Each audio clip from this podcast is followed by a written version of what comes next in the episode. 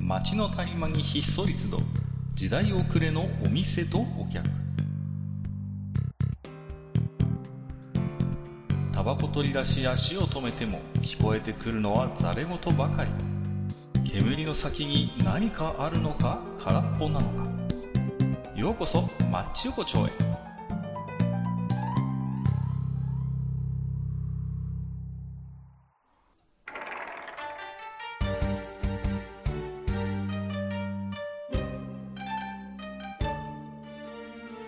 いよいよ大将、まだやってる大将、お休みみたいよ。あれあれあら、ご無沙汰じゃないですか、もう。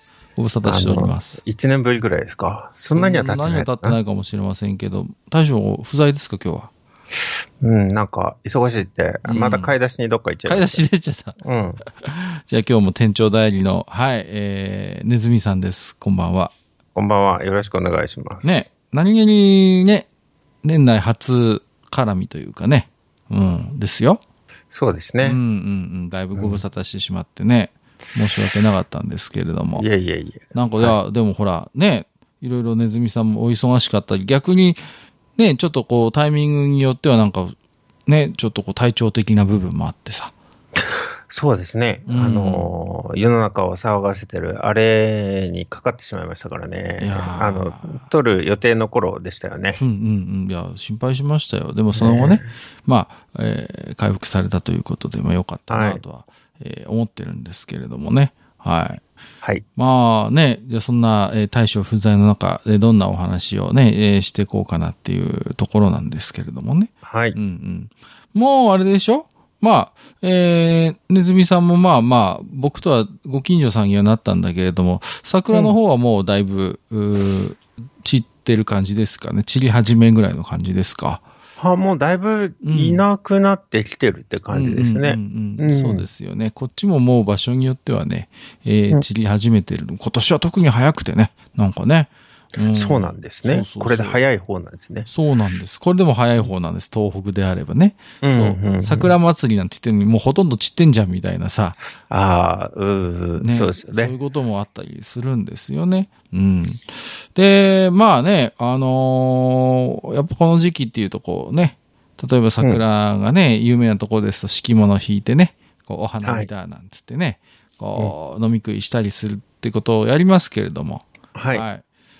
ねずみさんは今年はお花見はされたんですか花見は、みんなで、その、飲むようなうん、そういう花見はしてないですけどね。はいはいでも、まあ、こっちの桜を僕はしっかり見たことがなかったので、ほあの、家の帰りにですね、うんちょうど、まあ、大きな公園があるので、あのそこでちょっと桜を見ながら帰ったりね。う。ああ、いいですね。うん、そのくらいですかね。文字通ありの花見ということ。そう、あのードラクエウォークみたいなやつあるじゃないですか。あー今アプリでいっぱい。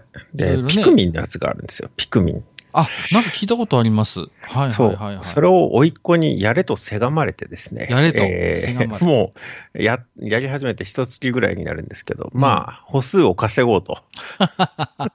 なるほどね。はいはいはい、はい。そうそれでちょっと遠回りするみたいなね。えーそんな感じですいいじゃね。ないですか。でもね、健康にもいいでしょうし、うんゲーム的にもね。へえ、そうなんですね。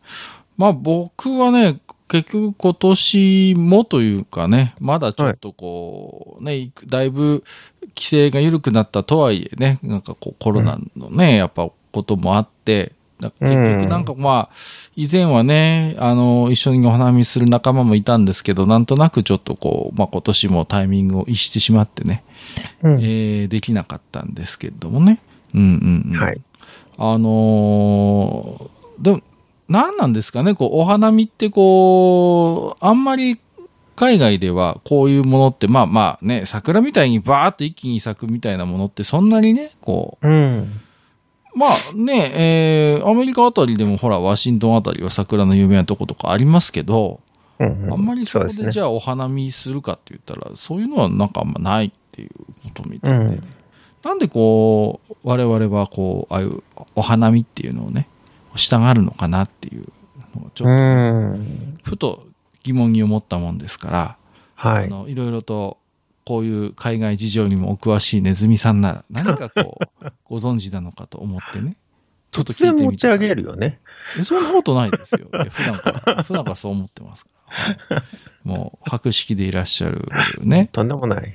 はい。いやいや、海外、海外の花見ってどうなんですかね。でも、あの、まあコロナ前の話ですけど、はい。あの、お花見会場に外国人増えましたよね。増えましたね。あの、なんか、ねえやっぱ、り、なんかね、聞くところによると、ああやって外で飲酒をするっていう習慣が、やっぱりこう、ほとんどの国ではあんまないっていうことはあるみたいですよ。うん確かに。うん、うん、なんかアメリカでもやっぱりそれはかなり、あの、エキセントリックな行動に移るみたいで、うあん。の、よく海外からの観光客が、あの、日本に来てしたかったことのなんか結構上位の方に、外でお酒を飲むっていうのがランクインするぐらい、うん。やっぱりこう、そういう屋外で飲酒するって習慣がやっぱそもそもないみたいなんですよ。ああ、確かに映画とか、うんうん今、ふっとそういうシーンあったかなと思って考えると、まあ、そうそうそう海辺ぐらいですよね。そう。あんまりないんですよ。だだから、、すごい、まあ、奇妙な現象に映るみたいです。初めて見ると、うんお花見というものを。まうあ、んそのうちでもね、自分もやってみたいとか、せっかく日本に来たならやってみたいっていうことで、まあうんまあ、あの、海外の方もお結構されるようになってはきているようですけどうね。ん。ううんうんん。うんうんそうそうそう。なんでしょうね。こう、まあ、一気にね、こう、あったかくなって活動的になる時期にちょうどこう、ね、やっぱり、うん。桜も見頃になるわけですから。まあ、春をね、うん祝うという意味でもね、うんちょうどいい時期に、まあ、桜は咲いてくれますよね。そうですね、タイミングうんよく。まあ、個人的にはね、あの、僕、いつも言うんですけど、桜より梅の方が好きなんですけどうね。ん。はうんうい。んうん香りは僕、梅の方がいいなと思ってるし、うん。うん、うちの庭にも、あの、植えてますけど、梅うんうはね。ん。うん、もう今、ちっちゃい実がいっぱいついて、こう楽しみなんですけど。おうーんはうんう い。ん、そうそう。ね。でも、まあ、そんな梅派の僕であってもね、あの、うん桜餅は好きなんですよ。な桜餅。るほど。ね。はい美味しいですよね。こう、この時期になると。で、あのーこれって地域によるかもしれませんけど、いわゆる普通のあの、ちょっとこう、なんていうの、乾いた 桜餅とさ、はこ。いう道明寺ってあるでしょこう、はいおはぎみたいになってるやつ。うんううんん。そうですね。水見さんどっち好きですか桜餅って。あのーいわゆるうん、その、乾いたっていうか、あのーうんうんあれですよね、おはぎみたいになってない、こうなってないあそんうそうをこう、かしわ餅みたいにこう、包んだやつってこそとうですそようねそ。うそうそう。うん。あれはですね、私の地元ではなかったです。あ、そう。ないところがあるって聞,、聞くんです。あ、そうなんだ。そう、道明寺のことを桜餅って呼んでました。はいはいはいはいはい。うん東京にはでもあったよね。あるようねん、、東京はそうですね、うん両方あるというか。そうですよね。なんで別れちゃったんだろうね。桜餅ってこう。ねえ、静岡あたりで変わったんです かね。西そこから西の方にはこう、伝わらなかったといううか。ん全然今検索しないでおしゃべりしてるんですけど、あの、はい僕のこれは仮説ですけど、はい。最初の桜餅って、うん道明寺だったんじゃないのかなと思ってるんですよ。なるほどう。んうんうん。っていうのは、ほら、桜餅って大体こう桜の葉っぱをちょっとこう塩漬けしたようなやつで巻くじゃ、はい巻くじゃないですか。うん。あれって、餅ってだと思ってるんですよ。うん、うん、だって道明寺ってほら、ベタベタしてるからさ、ベタベタっていうかもちもちしてるからさ、うん。直に触ったらちょっとつくじゃないですか、こう。そうですね。餅の部分が。だから、桜の葉っぱの部分を器用に持ってさ、こう、うんね、あの、食べるために、あれが巻かれたと僕は想像してるんですよ。はい。となると、乾いた桜餅ってさ、別に、あの、桜の葉っぱでこう巻いてなくたってさ、うん別に手は、汚れないわけであって、うん。 あれは後から、うん後付けでやってきたやつなんですよ、あいつは。乾き桜餅は。乾き桜餅。そうでうん、だけど、やっぱ桜餅として箔をつけたかったから、いや僕も桜餅なんです。どうか一緒にし仲間にいてくださいってことで、うん道明寺先輩に習って、はい。桜の葉っぱをね、こうんう、巻いたんじゃないかなというのが僕の仮説なんですよ。なるほどう。ん。うーん逆の仮説も成り立ちますよ、そう考えると。ほうほう。西の方でうん桜餅といえばであれができて、うん。東の方にも、えー道明寺の、うん道明寺でお寺の方がうん、西から持ち帰った時に、 おう。それを、あのーこれを桜餅というふうにうん。言っていたけども、道明寺が作る桜餅だから、おそれう。を桜餅というふう、あ、じゃあ道明寺というふうに呼んで、という仮説も成り立ちますよ。なるほどね。 実際のところわかんないですけど。あの、今日は例によって全く検索しないシリーズなんですけど、うん道明寺ってうん。どこにあるのいや、知らないです。 ね。うん。それこそ、本当全く今日はキーボードさえ持ってきてないのいで。や、僕も今全く、うん今検索を縛ってお話をしてるんですけど、あの、はい。道成寺っていうのはあるあるよね。これはあの、うんお芝居とかで出てくる、歌舞伎とかにも出てきますけど、うん。道成寺はよく知ってんだよ。うんなるほど。道明寺は知らないんだよね。どこだろうね。どこに、気になるね。うん本当 に気にな気りにます。なるでしょう。ね、うん本当にあの道明寺の桜餅は道明寺が作ってたのかね。どうでしょううね。ん、なんか、あの、同じような疑問として、うんあの、けんちん汁ってあるじゃないですか。うんうんうんあれってもともとなんだっけ県庁寺汁がなまったんじゃないかっていう話があっうて、ん聞いたことありますねね。うん。県庁寺っていうのは鎌倉でしたっけあの辺にあるんだよね、確か。ああ、ううんうんん。県庁寺で食べてたお汁がけんちん汁なのかね。はい。ま あ、だと同じように持ち帰ったみたいなね。そうそう。同じ 説、同じ仮説に立つならば、うんあのー、道明寺はやっぱり道明寺で、うん。うんうん、作ったのかね。それ気になは、りますね。それは果たしてオリジナルの桜餅だったのか、まあ僕の説だったらそれがオリジナルなんですよ。うん、そうおですはに、ね。おはにタイプが。そうそうそう。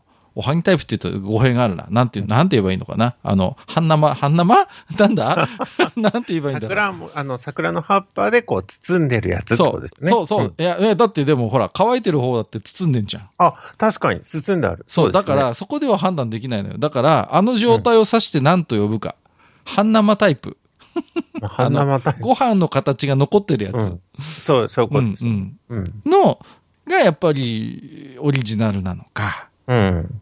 で逆にいや違うとあの道明寺にすごいひねくれた和尚さんがいたんですよ、うん。で世間で桜餅って言われてるものをうんを、あのね、あうのんその時は多分、だから、ネズミ説に立つと、初めに乾いたタイプがあったとするじゃないですか。うん。はい。なんだよ、これは、と。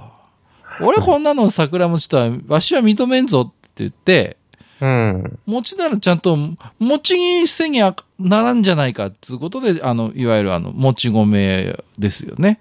おでこくるんで、これが本当の桜餅じゃって、道明寺のひねくれた和尚が、うん。あの作り始めたのが流行ったのかこうどっちなのかっていうねうー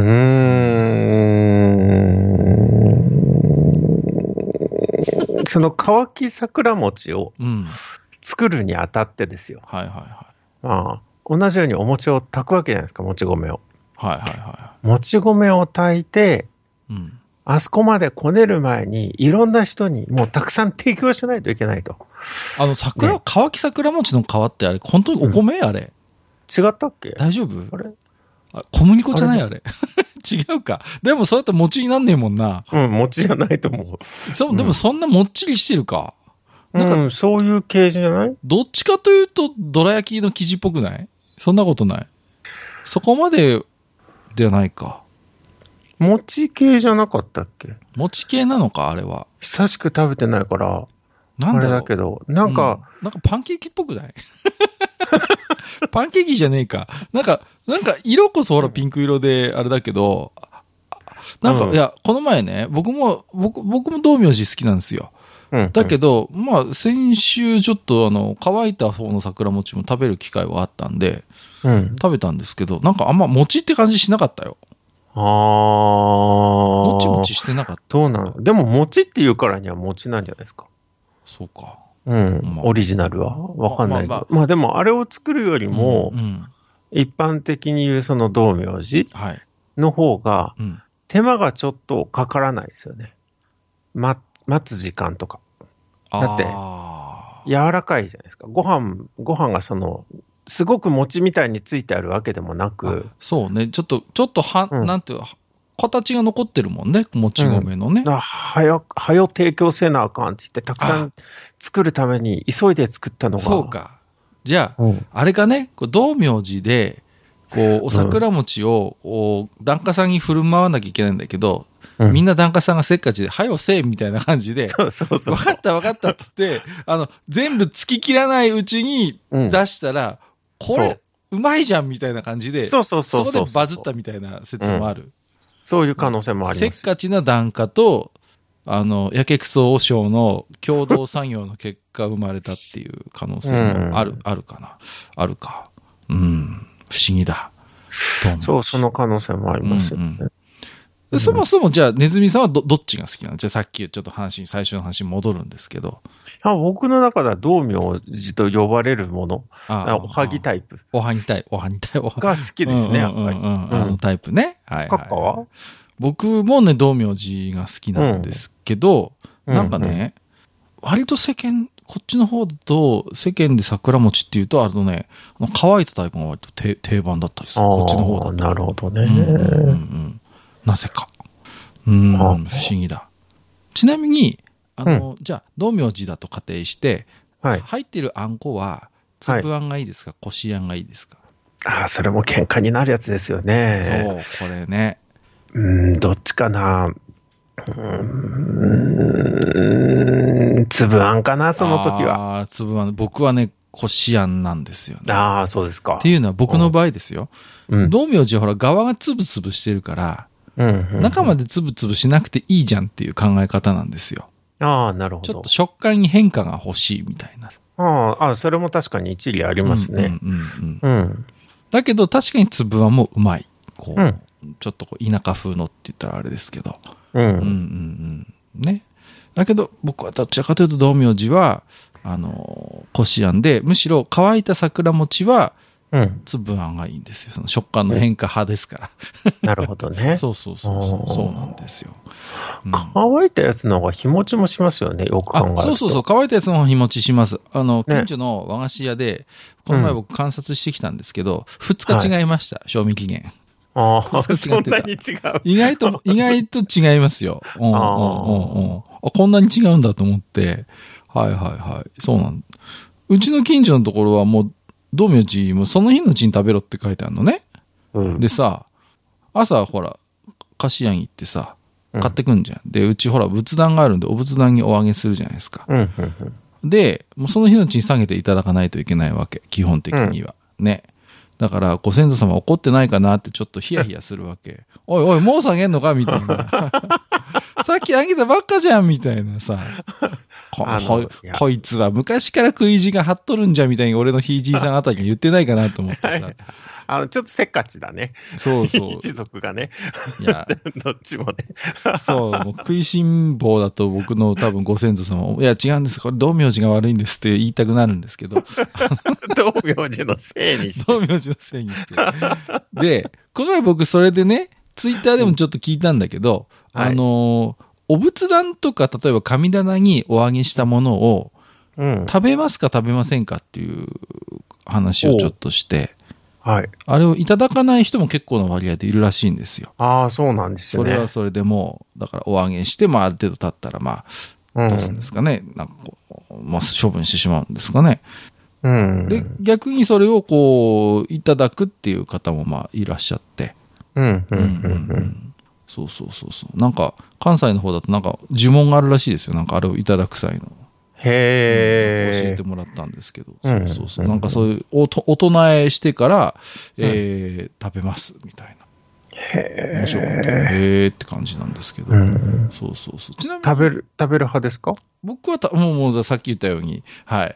道明寺を朝、えー、あげて、昼過ぎには食べちゃいますから、お仏うんう壇んうんうん あの、それはちなみに、お仏壇にあげるもの、ちょっと話はあの展開しちゃいますけど、はい。他のものでも食べますか他のものってどういうことですか例えば、ご飯ああ、あのね、ご飯は食べない。食べないんですうか、ん。あの、うちも確かにご飯はお揚げするんですけど、うん。あのね、お菓子類とか果物はいただきますけど、うん。あの、まあ、お水はもちろんあげませんし、あ、うんお水もあげますけど、お水はもちろん飲まないし、お酒もお揚げしたものは飲まない。あの、うちの妻がお風呂に入れて使ってる、その日本酒 は。飲まないでそ。うですか。うん、なんかなんだろうね。お菓子と果物はいただくんですけどね。うんんうんなるほど。ネズミ家ではご飯も食べますね。それはいつ食べるんだって、当然硬くなるわけじゃないですうか。ん、朝出してうん夜引っ込めるわけですけど、うん。夜引っ込めるときにはもちろんカピカピになってますけカど、ピですよね。まあ、茹でればね、あ、茹でる。あ、うん、なるほどもうお湯で炊いちゃうというか、ははだはか。あら、そうすれば普通に食べられるので、なるほどね。んそうなんだ。へえ、やっぱところ変わればな。あ、そうそう、あのね、うんえっ、と、リスナーさんから、えっ、と、い、ただくんですけど、その時に合唱して、まんまんちゃあって宣言するんですって。まんまん茶、あ、可愛いですね、なんかね。そう言ってから食べるんですって。なんかまんまん、まんまんちゃんまんまんちゃん、まんまんちゃあ、なんだろう。なあんの、何万ダブとかになんか由来してるらしいですよ、どうも。あ、なんか思い出せそう。えっ、と、子供の頃にうん。仏壇のことを、まんまんちゃんって呼んでた気がしますね。ああ、やっぱりなんかあるんだな、そういうのが、じゃあ。うちの方はなかったな。いや、多分、うんなんかその方も関西方面の方なので、うん、う、うんちょっと東北ではちょっとあんまないかもしれない。まあ、ちょっとね、それは宗派によってまた違うのかもしれませんけど、ううんちはまあね、ご神言の宗派なので、うん。はい。うんうんうん、もう普段からそうかそうか言ってますけど、う。うんん。そうなんですって。うん。作あー、道明寺は何宗のお寺なのかなあ、気になりますね。うん。道明寺ですよ。なんかこう、なんだろうね。禅宗とかなのかな。わかんないひょっとしたら道明寺さんかもしれないしね。あ、むしろ寺でもないと。そう考案したのが道明寺さんね。うん。ありえますね。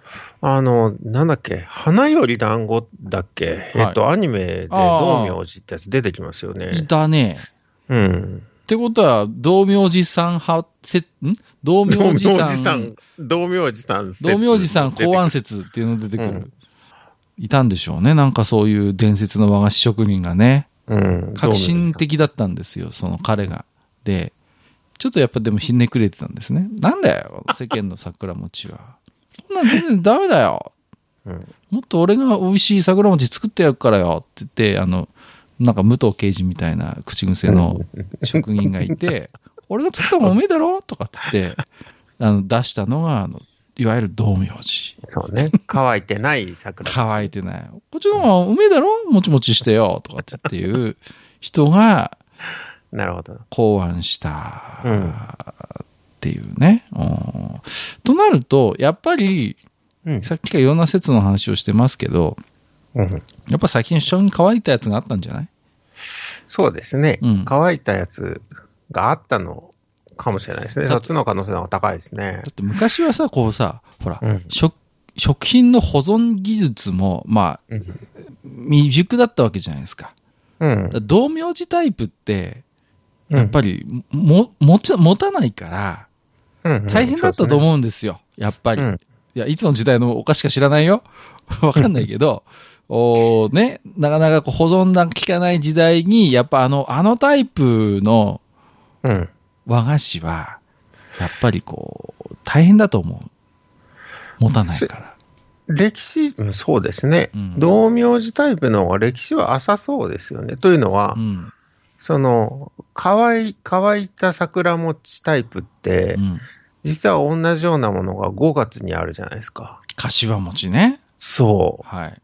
まさに同じタイプですよね。うんうんうんそう。あれも柏の葉っぱでこう、うんくる柏餅に入ってるのって、でも味噌あんだったりします普やの普通のあんですよあ、本当ですか、うんこっちの方多分ね、7割ぐらい味噌あんですよ、柏餅は。味噌あん、味噌あんってうん何ですか、あのね、甘い、こう、なんかね、うんいや、こ今日は一切検索しないで喋りますけど、はい。お味噌の風味のある甘いあんが入ってるんです。多分お味噌を混ぜてるんだと思うんですよ。うん、うん、うん。で、甘いことは甘いのね。うん。うん。だけど、お味噌の風味があって甘じょっぱいやつで、あの白いやつ、あの、うんあれでこうくるん、くるむっていうか挟んで、うん最後柏で葉っぱでガッと挟むのがうちの方の柏餅ですよ。ああ、なるほど。ちょっと同じではないと、味の感じも。うん、そうそうそう。だから変化があるの。あんこじゃないのよ、こっちの柏餅は。なるほどね。なんで柏餅は葉っぱごと食べないんだろうね。桜餅は葉っぱごと食べんのにね。葉っぱ剥きますやっぱりもちろん向きますけどう、ん。柏餅はね。あ柏れ餅はも、だから、4月にうん。食べてて、5月になっても、あれ作ってくれよ、みたいな感じになはいって、はいはい。だけどもう桜も葉っぱねえよ、みたいな。柏でいっか、みたいな。うんあのこうお似たようなもん作ったから、これで食え、みたいな。あ、これもうまいんじゃないか。 でも葉っぱ硬いね、みたいな感じで。そうそうそうこれはいいやそう。あの、じゃあ、うん、柏餅っていうのはあれですか桜餅をちょっとパクったんだけど、食ったわけじゃないけどパ。クリなのかな桜餅ってほら、結局昔ね、桜の葉っぱをこう保存する技術もなかったわけですよ。うん。おそらく。うんで、5月になっても桜餅が食いてえっていう、うんわがままなお客さんがいたのね。はい。あれ作ってくれ、あれうめかったんだよ、みたいな感じなので、わ、かったわかった、なんか作るからっていうので、たまたまその和菓子職人が、うん。あの、道明寺さんがね、はい。伝説の和菓子職人道明寺が、その困って、あの、お店の庭、中庭に、はい。で、佇んでたら、ふと上を見上げたら、柏の葉っぱが、 都合がいいな。これだって言って、うん。あの、そうなんです。で、桜の葉っぱの時はちょっと塩漬けしたりし味付けしたんだけど、もうんう、なんだってお客さん待ってるから、うんね、わかったわかったっつって、だってあの、明らかに柏餅の方が手が込んでないでしょ、あの白、白いそうなねやつだって。うんだからあれもなんか多分ね、手近にあったんだと思う、あの、スアマみたいな感じで、こう、うんスアマをなんか丸くしたような感じのやつじゃないですか、あれって。 そうですね。うんあれになんかこう、あんこ、とにかく、とにかく、あれもうほら、包む手間、もう、あらゆる話が、そうそう、包むもう時間もなかったのよ、あの時 は。だからとりあえず挟んじゃえっつって、挟んで、その上からこう、柏餅でバッとやって、ほら、ほら、似たようなのできたよって言って、うんできたのが、柏餅。なるほど。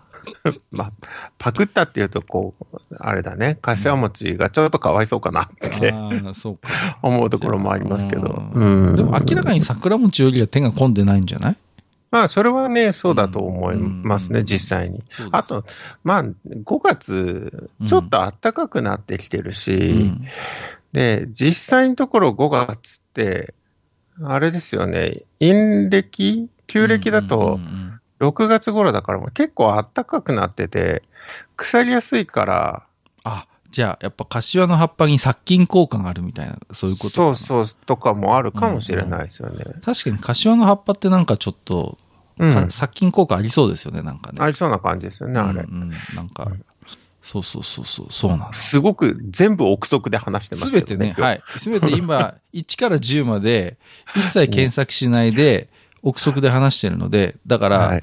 道明寺お寺説と道明寺名前説っていうのが、はい。あ地名説っていうのはあり得るよね。あ、ありますね。うん道明寺地方で食べられてた そうそう郷土食なんですよ。そもそもが。そうね、寺内町そうがね。そうそう、ああってのみたいな。ね、うん。道明寺地区はね、桜の名所でね、あそこは、本当 に、立派な葉っぱが、もうね、うん。でも考えてみるとさ、ちょっと待って、今ふと思ったんだけど、うん。おかしくないですかなん何がだって桜の咲く時期に、だってまだ葉っぱないよね。まあ塩漬けにしてたわけですよあ、1年前のやつってことあれ。あ1年ものなの、あの葉っぱは。違う葉っぱでやってたあさ、桜餅の葉っぱって実は桜じゃない。うん。だって、考えてみれば、よく考えてみればおかしいよね。だって、桜の咲く時期に桜餅食べるけどさ、まだ葉っぱ出てねえじゃんってこと確じゃん。かに、確かに、確かに。不思議だね。えじゃない、持たせるためにあえて塩漬けにして1年後に使ってるってことかしら。そう塩漬けにしてまでのことを考えたのは、実はおしゃれな、かなり現代的な発想だったのかもしれないですね。ほうほうほうほう。うん、実は戦戦前頃みたいな、はいはいはい。あ、そういうことえ20世紀の初めの頃に実はああいうのがつかつくようになったと か。もともとは、じゃあ、あの、なかったんだ。そう、もともとは柏の葉っぱだったかもしれない。むしろ、そう、むしろ。むしろ、うん、柏餅をパクってたっていう話。そうそうそう。柏の葉っぱで巻いてたんだけど、うん。あの、贅沢なお客さんがいてさ、うん。せっかくだから、あの、葉っぱごと食べれるのにしてくんないとかって言って、うん。で、また道明寺さんを悩ませてしまったわけですよ。そうですね。で、そうだ。せっかくだから桜の葉っぱ、いや、でも、この時期まだ桜の葉っぱはない。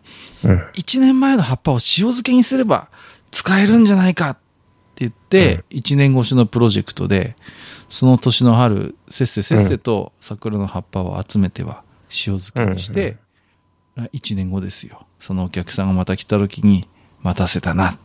うちの私の和菓子職人としての答えはこれですって言って出してきたのが、いうんわゆるこれが道明寺みたいな。なるほど。そそういうの、わがまま和尚のために、1年後のために、こう、ずっと仕込み続けてきた と。いやいやいやあお客さんがわがまま和尚なんだ。そうそうそうあの、和尚さんが、こう、あの、もう新しい説だけど、うんこう、道明寺という寺の和尚が、はい。あの、その寺内町の、うんあの、和菓子、和菓子職人のところに、えあーなるほー、ど一。あの、1年後の桜餅を楽しみにしていると。ああ、なるほど。もうこれよりすごいものが食べたいんだと、1年間悩ませた結果みたいなね。そういうちょっと、もういろいろ工夫、工夫を凝らして、うんその名もなき和菓子職人が提供し、ひねり出したのが道明寺で、それをうんそのひねくれ者の和尚さんがお寺で出したところ、これが大当たりと。そうそうそう。檀家の間で話題を呼んで、あの寺に、道明寺に行くと、すげえなんかうまい桜餅出してくれるんだよな、とかってう言って、ん、えーとかって言って、みんながそこにこぞって行くようにな そうっですてよ、。それがいわゆる道道明明寺寺。 まあ、あり得るかな、それうも。ん、うん。まあ、でもなんか、あれですよね。すごいこう、ある意味雅な名前ですよね。なんかこう、ああいうね、桜道明寺っていうさ。そうですね。ね本当に、うんあの、ついてる感じがまあいいですしね。なんかね道を明るくするみたいな。そうそう、なんかちょっと縁起がいい感じもするし、なんか由緒正しいお菓子っていう感じもしますよね。そううんそそううですそう。ね。そう。これがね、桜グラバー亭みたいな名前だったらちょっとなんかね、がっかりって感じになりますけど。やっぱね、道明寺だからね、そうそうそう。これがね、桜スーパー玉でみたいな名前だったらちょっとやっぱがっかりするわけですから、まあまあ、道明寺で正解だったのかなとは思うんですけど、ね、桜スーパー玉でだったらなんか28円ぐらいで売ってそうだもんね、なんかパックに入ってさ。まあでも、桜スーパー玉出でも50年後に、うんあの、あすごいいい名前がついてるねって話になるかもしれないですからね。意外とね、そうそうそう。道明寺っていう名前がついた時も、いや、そんちょちょっといけてないよね、みたいな話だったかもしれないで すかなるほどね。いや、僕、そう大阪で働いてた時さ、もう、ら。ええ、パックに入った白飯が20 23円とかで売ってた時、どうしようかと思いましたけど ね。すげえ店だよ、あそこは。えー、置き手紙いただいておりますんで、ご紹介します。はい。えっ、と、ケリーさんいただいております。こんばんは、ケリーです。先日は番組に遊びに行かせていただき、ありがとうございました。そうそう、いらっしゃったんですよ、ケリーさん。ああ、そうです。大変楽しいひとときになりました。また遊びに行かせてくださいね。さて、筋子の話題がありましたが、僕は大人になってくるくる寿司で初めて食べました。僕が住んでいる地域ではシーズンになるとたまにスーパーで売られたり、売られているのを見かけますが、自分で買ったことはないです。お二人の話を聞きながら、サザエさんに出てくるナミのイクラちゃんに妹ができたら筋子って名前がつくのかなと考えていました。のりすけさんも太鼓さんもまだ20代前半くらいの年齢だったと思いましたので、まだまだお盛んでしょうから、 妹の一人や二人はできるのではないでしょうか。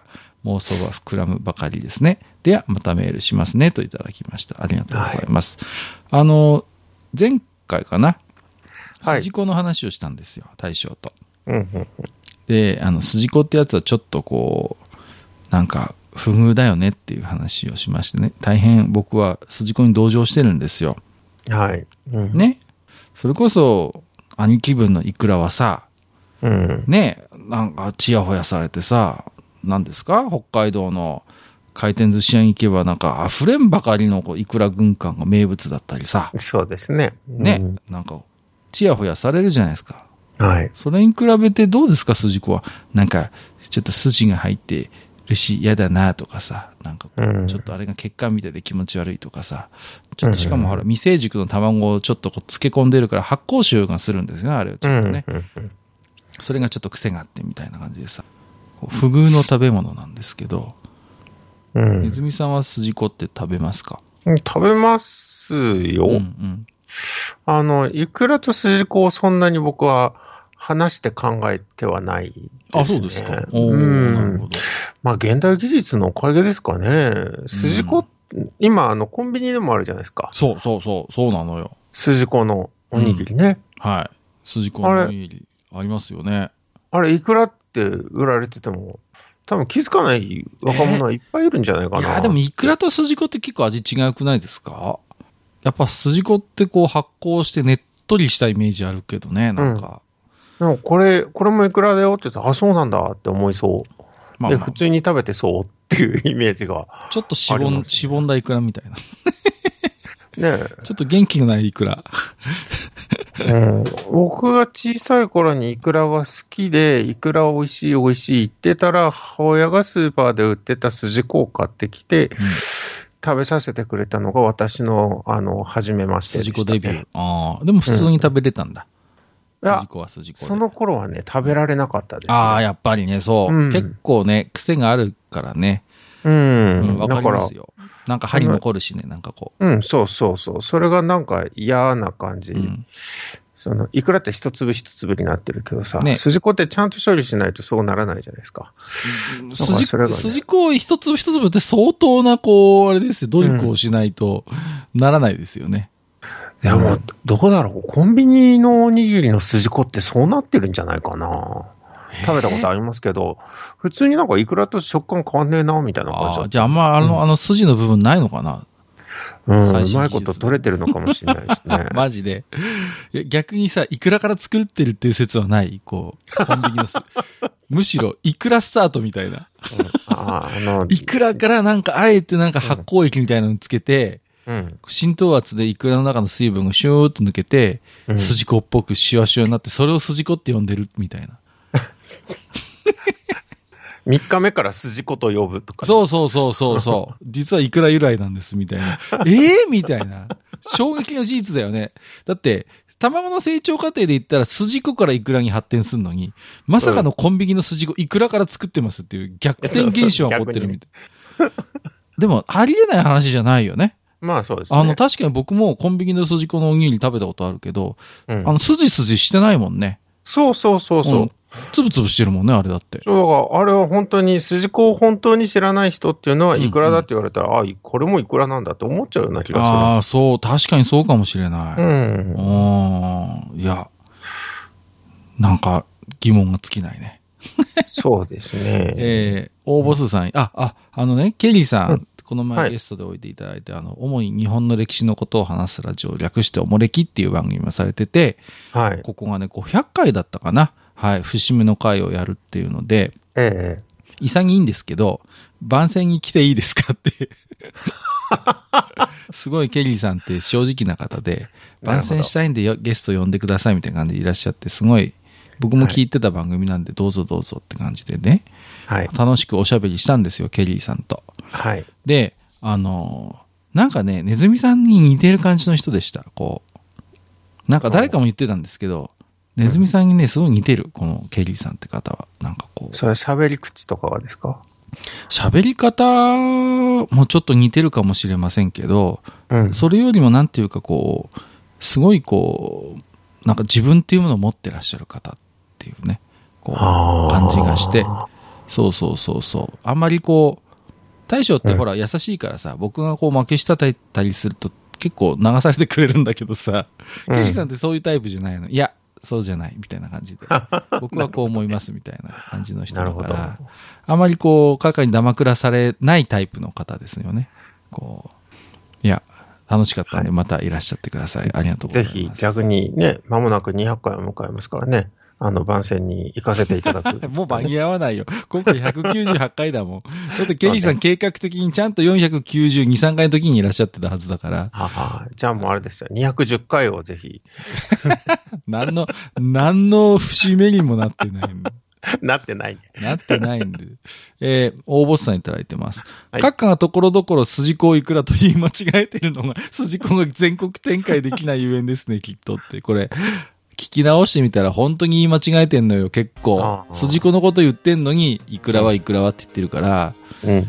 筋子のことを不憫だっていうさ、同情しておきながら、一番やっちゃいけないことを僕はやってましたね。はい。はい。あの、ボスさんは、すごいですよね。うん。こうあのー私の今時々あるくだらない生放送もですね、来てくださるんですけど、一位になったですね。目の付けどころがね、シャープですね。すごいですね。うん。本当に面白い方ですね、はいそうそこまで理解しながらこうこっちがどういう感じで喋ってるかっていうのも全部理解しながら聞いていらっしゃるというのちょっと怖いで すねなんか裏の裏まで見られてる気がしてね、本当にもううん全部バレてるのかなっていう感じになりますよね。そうですねはい、えーありがとうございます。ということで今日はですね、えー店長代理のネズミさんをお招きしまして、桜餅のお話をね、させていただきましたけれどもね。はい。えーありがとうございます。もう例によって、一切検索しないでおしゃべりシリーズなんで、どの説が、えー真実なのか、あるいは全くの見当違いなのか、ちょっとわかりませんけれども、はい。そうですねぜひ皆様ちょっともしたらね、はい。あのもう大爆笑しながら聞いてるかもしれないこいつら何喋ってたっていう話かもしれないですどうしよう世間的にすごい常識だったらどうしますなんかこう、 こいつら本当に知らないのみたいな扱いでさ、うんもうね、クスクスクスクスずっとされてたかもしれませんけどい、やーそれもそれでいいんじゃないそれではすそかれで個性あふれて、はい、うんぜひ笑っていただいてそうですね。はい、はいじゃあ今日これからね、えー僕コンビニ行ってコンビニの桜餅買って帰ろうかなと思いますんで、はい。はい、じゃあ今日もね、ねずみさんどうもありがとうございました。はい、ありがとうございました